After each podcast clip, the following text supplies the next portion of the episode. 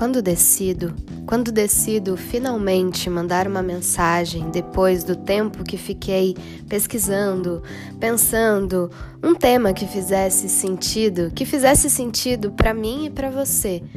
Porque tem que fazer sentido. Um link, uma música, um trecho de um livro do qual falamos, o guia do sistema solar ou das cosmicômicas se passo muito tempo a pesquisar entre todas, entre todas as caixas da minha cabeça uma mensagem para te enviar. E mesmo assim, quando decido, quando escolho finalmente aquele link ou aquela música, um meme, pode ser um meme.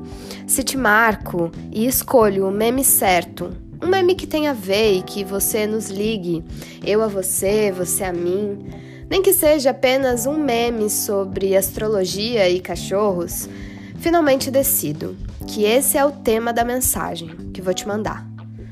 Penso que é domingo, e se você ainda não apareceu porque é domingo, é porque hoje, domingo, você não quer falar comigo, ou porque está ocupado e penso que no domingo precisava de um motivo, um motivo muito grande, um motivo muito importante para justificar a minha mensagem para você.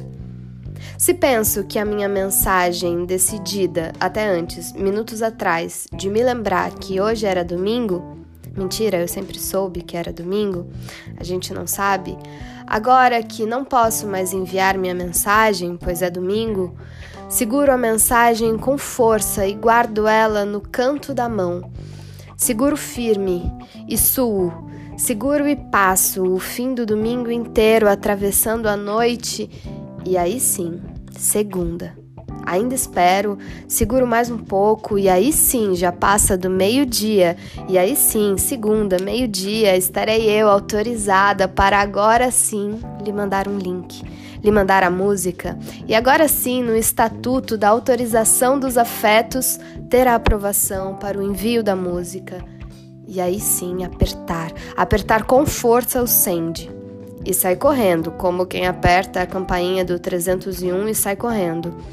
Em 1995 eu já fazia isso, o mesmo ano que você nasceu. Tudo isso para dizer: posso gostar de você aos domingos.